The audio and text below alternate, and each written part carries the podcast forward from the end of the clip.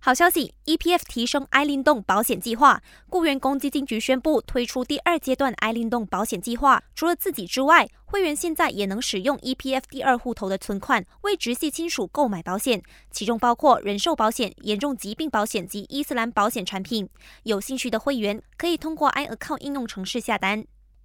另外，在这个农历新年前夕，政府也为全国独中捎来了好消息，宣布发放一千八百九十万令吉的特别拨款给全国六十三所独中，意味着每所独中将获得相同三十万令吉的拨款。负责移交拨款的交通部长兼行动党秘书长陆兆福说，这是历年来数额最高的一次。而首相兼财政部长拿督斯里安华在处理拨款时没有二话，马上批准的行动，也显示出了政府对独中办学的肯定。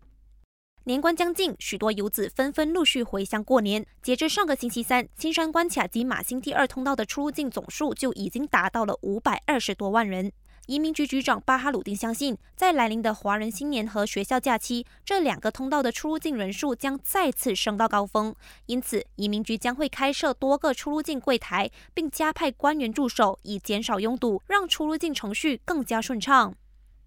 换个焦点，近来有传言声称，前任沙拉越州元首敦泰伊马木被强行带出了医院。沙拉越警察总监拿督曼查安达今天证实，已经接获相关投报，并将援引刑事法典第三百三十六条文危及他人生命或人身安全之行为展开调查，同时呼吁公众不要随意揣测、散布虚假消息，否则将遭到对付。